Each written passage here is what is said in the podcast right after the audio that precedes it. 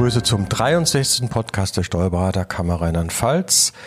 Und mit mir, wie immer, das Team Anne Überfeld, die Geschäftsführung der Kammer, Matthias Gahn, IT-Ausschussvorsitzender und Ralf Nick aus dem Ö-Ausschuss und seinem Vorsitz. Wir haben heute das Thema Entwicklungen in der Steuerberaterbranche. Ja, das ist ein spannendes Thema. Da passiert sehr viel, wenn ich da mich so umschaue. Ich denke an das Thema Plattformen, Drittanbieter. Das gesamte Berufsbild verändert sich, habe ich das Gefühl. Und ich denke, da wollten wir heute mal ein bisschen drüber sprechen. Vielleicht mal zu dem Thema Plattformen. Äh, Matthias, was sind eigentlich Plattformen? Was nützen die uns und wie können wir das einordnen? Ja, das Ganze fängt eigentlich an bei so Steuerberater-Vermittlungsplattformen, also sozusagen das MyHammer der Steuerberatung. Also Anbieter wie Ageras oder Steuerberater Scout, die als Vermittler auftreten, wo also Unternehmer oder Privatpersonen sich den passenden Steuerberater suchen können für uns in der Branche vielleicht etwas relativ Ungewöhnliches. Es gibt den einen oder anderen schon länger im Markt, aber ähm, für uns doch etwas ganz, ganz Neues, dass wir über Plattformen teilweise um Mandate konkurrieren müssen. Wie muss man sich konkret vorstellen, Ralf? Hast du da Erfahrung selbst oder weißt du, wie das abläuft? Ja, zum Beispiel bei Steuerberater Scout muss ich mich listen lassen. Die Dienstleistung kostet natürlich Geld, dass ich gelistet werde. Aber ich kann dann sagen, ich biete ihnen die Leistungen an und äh, in der Region, wo will ich Mandate herhaben, aus welchen Branchen, äh, das kann ich da alles konfigurieren. Und wenn ein Mandant auf der Suche ist auf dieser Seite, äh, kann er sagen, ich hätte gerne eine Einkommensteuererklärung, habe eine Anlage N oder ich habe ein großes IT-Unternehmen und würde gerne einen Steuerberater machen und wenn ich dann Glück habe, kommt die Listung zu mir. Äh, Kammergeschäftsführung, ist das berufsrechtlich einwandfrei? Das ist einwandfrei, da ist nichts gegen zu sagen, denn eine Anzeige in der Zeitung dürftest du ja auch überall schalten und das ist ja im Grunde nichts anderes, als wenn man deine Anzeige präzisieren würde, ich nehme nur Mandanten aus der Ärztebranche oder sowas. Also insofern ist der Steuerberater-Scout äh, oder andere Anzeigen in der Art gar kein Problem. Kann man also machen. Das kann man machen. Anders sieht die Sache bei Provisionen aus. Da hast du ein Problem. Denn weder darf der Steuerberater für einzelne Mandate zahlen, noch darf er Geld dafür bekommen, dass er bestimmte Mandate vermittelt. Gut, aber wenn ich für eine Plattform bezahle, meinetwegen monatlich, ist das in Ordnung. Das ist in Ordnung, so, klar. Und wenn ich ein einzelnes Mandat vermittelt bekomme, darf ich das nicht zahlen. Genau, genau. Das gibt's aber auch am Markt. Ja, das ist auch nicht so schön. Ich glaube, das auch, die Kammern sind da auch dran, in, denen, in deren Region diese Märkte sozusagen beheimatet sind. Ja, das ist, glaube ich, der Raum Berlin ist mir ein Fall bekannt, wollen wir vielleicht Meistens jetzt hier um, nicht. Ja, da kommt das her. Ah gut, das ist ja interessant zu wissen, dass man keine Provision bezahlen darf. Nein, Paragraph 9 und 9a. Sehr gut. Matthias, brauchen wir die Plattform? Ist das was, was Zukunft hat oder ist das mal gerade eine Mode? Ja, das ist so ein bisschen die Frage. Also äh, die Frage ist ja, wohin führt das Ganze? Führt das äh, die Gefahr mit sich, dass das zu einem reinen Preiswettbewerb wird, dass also die Mandatsanbahnung nachher über den Preis geht, dass mehrere Steuerberater sich sozusagen um ein Mandat bewerben und der Unternehmer oder der Privatmandant äh, dann auswählt nach dem Preis oder geht es eher nach regionalen Gesichtspunkten oder gegebenenfalls auch nach Qualifikationen? Ähm, dann wäre das Ganze ja sehr, sehr spannend, dass ähm, der jeweilige Interessent den passendsten Kollegen für sich finden kann. Wichtig ist, denke ich, dass das Vertrauensverhältnis zwischen Mandant und Steuerberater dort in den Vordergrund gestellt wird und das Ganze nicht zur anonymen Preisschlacht wird. Also ist dann immer noch äh, die beste Werbung die Empfehlung für ein neues Mandat, denke ich. Definitiv. Das ist ja die alte Erkenntnis, die wir schon lange haben. Das beste Mandat kommt über Empfehlungen. Ja, aber auch jetzt, ich will das mal aufgreifen, ja. Matthias, äh, wenn ich mich spezialisiert habe, jetzt machen wir mal ganz, in der Erstellung von Einkommensteuererklärungen für Soldaten im Auslandseinsatz, äh, da hast du jetzt vielleicht auf nicht gerade so die passende Antwort dazu, ich vielleicht auch nicht, aber irgendein Kollege hat's und wenn dann der Suchende sagt, okay, ich habe dieses Problem. Und warum soll dann eine Plattform schlecht sein? Weil er sagt, okay, ich äh, finde einen Spezialisten, der genau mein Problem zu seiner äh, zu seinem Spezialwissen gemacht hat. Definitiv, dann wäre es hervorragend geeignet. Äh, die Frage ist nicht, ob nicht auch diese Spezialisten nicht sonst auffindbar wären über Google suchen und ähnliches. Das wäre dann wirklich die Frage. Ja. Also Plattformen, fassen wir zusammen, sind interessant, können weiterhelfen und sind wahrscheinlich auch in Zukunft ein Thema und keine Modeerscheinung, würde ich mal aus unserem bisher festgestellten festhalten. Anderes Thema sind äh, Drittanbieter. Das heißt, wir haben ja neben den klassischen Angeboten der Datev und äh, Edison und wie die heißen, eine ganze Menge äh, ja kleinere Softwarehäuser, die ja, ich will nicht sagen Insellösungen, aber die Lösungen anbieten, die uns weiterhelfen können in bestimmten Bereichen. Matthias, da hast du ein bisschen Marktüberblick. Ja, der Marktüberblick ist gar nicht so einfach, weil sich der Markt da eigentlich äh, fast äh, täglich verändert. Ähm, es ist auch schwer, durch diesen Dschungel an Anbietern hindurchzublicken und zu schauen, welche Anbieter sind wirklich für uns als Steuerberater interessant. Wir merken, wir werden manchmal von unseren Mandanten dorthin gedrängt. Unsere Mandanten sagen, wir würden aber gerne unsere unterjährige Buchhaltung zum Beispiel mit LexOffice machen und wir als Steuerberater müssen dann für die Datenintegration sorgen. Also das ist ein Service auch für unsere Mandanten, den wir damit bieten können, indem wir mit ausgewählten solcher Drittanbieter zusammenarbeiten können. Haben wir mal ein Beispiel? Was, was meinen wir mit Drittanbieter? Wer ist das? Was also, machen die konkret vielleicht mal? Ein Beispiel vielleicht, was ganz speziell ist. Ähm, Im Bereich des äh, E-Commerces gibt es für Händler, die über die Plattform von Amazon verkaufen, einen Anbieter, der Amma Invoice heißt. Amma Invoice bereitet Rechnungen auf und bereitet im Endeffekt Amazon Daten auf. Und es gibt Schnittstellen zu Datev zum Beispiel, auch zu anderen Anbietern, die wir als Steuerberater nutzen können und diese Daten nutzen können. Sehr, sehr hochwertige Daten, die wir auch fast zwangsläufig benötigen, wenn wir solche Mandanten, nämlich E-Commerce-Händler, überhaupt betreuen wollen. Also da wirklich sehr, sehr hilfreiche Drittanbieter, die uns die Arbeit überhaupt möglich machen und den Mandanten begeistern.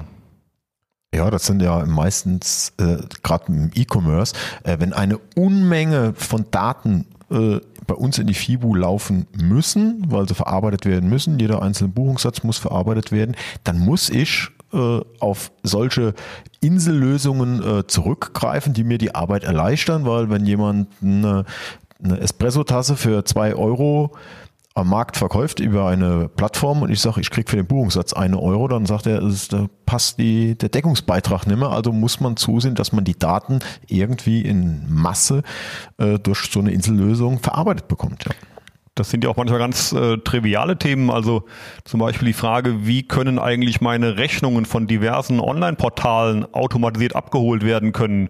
Wie können E-Mails mit Rechnungsanhängen automatisiert gebündelt werden. Da gibt es einen Anbieter namens Get My Invoices, der sich genau auf dieses Thema spezialisiert hat und da sicherlich auch für viele Mandanten sehr, sehr hilfreich sein kann und einen Mehrwert bieten kann. Da ist es unsere Aufgabe, auf solche Anbieter hinweisen zu können und auch diese Anbieter technisch anbinden zu können. Also das sind ja in aktuellen Buchhaltungen ja heute schon fast Standardprobleme. Definitiv. das kommt also, ja überall vor. Das Thema E-Rechnung hatten wir ja auch schon mal an anderer Stelle, aber E-Rechnung wird immer mehr kommen und dann ist die Verarbeitung all dieser Dinge, ja, die verändert sich halt und dann sind solche Anbieter, wie wir hier entnehmen können, sehr hilfreich. Ja, ändert sich dadurch unsere Berufswelt, also unser Steuerberaterberuf, wird er dadurch beeinflusst? Verändert er sich oder ist das nur etwas, was so am Rande geschieht? Wie äh, ordnest du das ein, Matthias? Also ich denke, das wird unser Berufsbild sehr, sehr massiv verändern, weil die Anforderungen an uns als Steuerberater und auch die Anforderungen an unsere Mitarbeiter ähm, sehr vielfältig werden. Also das klassische Berufsbild, ähm, das sich wirklich um das Steuerrecht kümmert, wird, glaube ich, stark erweitert werden. Wenn man sich anguckt, wie ähm, das Berufsfeld schon aktuell ausschaut, also wenn man im sogenannten Job Futuromat ähm, eingibt, mein Beruf ist Steuerfachangestellter, dann ähm, ist die Auswertung heute folgende. Der Arbeitsalltag besteht im Wesentlichen aus zwölf verschiedenen Tätigkeiten und von diesen zwölf können zwölf heute schon von einem Roboter übernommen werden. Das mag noch ähm, etwas übertrieben klingen, aber dort wird sich unser Tätigkeitsfeld massiv verändern und die Anforderungen werden ganz neu sein, nämlich deutlich IT-lastiger. Ralf, deine Erkenntnis dazu? Äh, ja, die, ob das jetzt zwölf oder elf äh, Tätigkeiten sind, aber ich sehe halt die Chance durch die Automatisierung, durch die Digitalisierung, kann ich als Steuerberater den Fokus darauf legen, dem Mandanten wirklich einen Mehrwert zu bieten. Ich sage mal, was der PC für mich machen kann in der gewissen Zeit, da sage ich, okay, dann lass das den PC machen, aber ich biete dem Mandanten danach, dem Unternehmer, wirklich einen Mehrwert äh, in der Dienstleistung, ob da die äh, betriebswirtschaftliche Beratung ist, dass der Mandant wirklich sagt, davon habe ich einen Mehrwert und nicht so nach dem Motto, ich gebe meine Belege zum Steuerberater und irgendwann kommen sie nach sechs Wochen zurück und ich muss das und das an Umsatzsteuer zahlen. Der Mandant hat erhöhte Anforderungen und die können wir dadurch bedienen, wenn wir vorne automatisieren. Definitiv, also für den Mandanten lauern da viele Mehrwerte, aber auch für unsere Mitarbeiter, denke ich, denn ähm, Routinetätigkeiten werden automatisiert werden können. Die Tätigkeiten der Mitarbeiter werden hochwertiger. Das Berufsfeld wird also viel attraktiver und wird auch künftig sehr, sehr gute Möglichkeiten in der Steuerberatung bieten. Vielleicht noch bessere als heutzutage. Heißt für mich aber auch, die Ausbildung unserer Mitarbeiter muss sich verändern. Denn der alte klassische Steuerfachangestellte kommt ja ausbildungstechnisch in dieser Welt gar nicht vor. Da fehlt, glaube ich, vieles in der Ausbildung. Und äh, hier wäre vielleicht auch eine Aufgabe der Kammer, darauf hinzuwirken in den entsprechenden Ausschüssen, äh, dass mehr in diese Richtung IT äh, ja, unterrichtet wird, die Lehrpläne angepasst werden. Was sagst du dazu, Anne? Ja, die Kammer, wie immer, sie schläft nicht. Die Bundessteuerberaterkammer überarbeitet bereits das Berufsbild des Steuerfachangestellten. Und ähm, wenn wir etwas Glück haben und die ganzen damit verbundenen Institutionen mitmachen, kommt auch das Thema IT wesentlich stärker dann drin vor. Das macht ja Hoffnung. Ja, und abschließend bringe ich auch nochmal die Kurve zur Kammer zurück. Wie sieht denn die Kammer diese Entwicklung, die im Berufsstand stattfindet, diese Veränderung? Äh, wie beurteilt die Kammer das jetzt aus Ihrer Sicht? Oder ist das überhaupt ein Thema? Ähm, ich sag mal so, ihr seid die Kammer, nicht ich.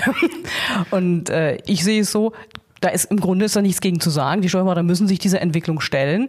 Aber ich würde auch immer sagen, die dürfen nicht vergessen, was sie ausmacht. Das ist die gute Beratung als eben zum Thema Steuern, zum Thema Wirtschaft. Das darf man vor der lauter Digitalisierung nicht vergessen. Gut, aber eine gute Beratung nimmt die Mandanten aber, denke ich, auch im IT-Bereich mit. Und das ist eben ein neuer Bereich und viele Mandanten sehen die Notwendigkeit. Aber ich glaube, wir werden ein Stück weit IT-Berater werden, um die Mandanten da mitzunehmen und zu begleiten, weil das ist auch ein Stück Mandantenbindung. Äh, der Mandant, der für uns in diesem Bereich gut beraten wird, das ist dann auch ein zukünftig glücklicher Mandant und glückliche Mandanten bleiben und geben dann Empfehlungen.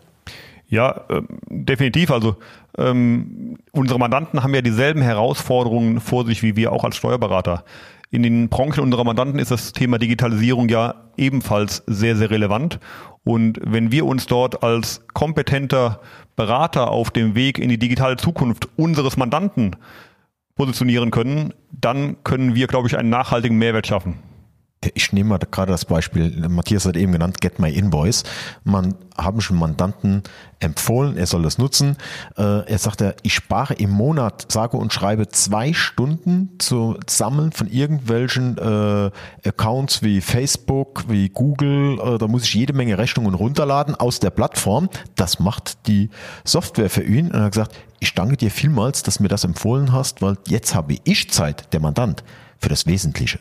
Ja. Und so soll es sein. Das ist, glaube ich, so ganz wichtig, dass wir ähm, darauf den Fokus richten, also den Fokus auf den Mehrwert für unseren Mandanten, den Fokus auf den Mehrwert für unsere Mitarbeiter und damit auch den Fokus auf den Mehrwert für uns als Kanzleien.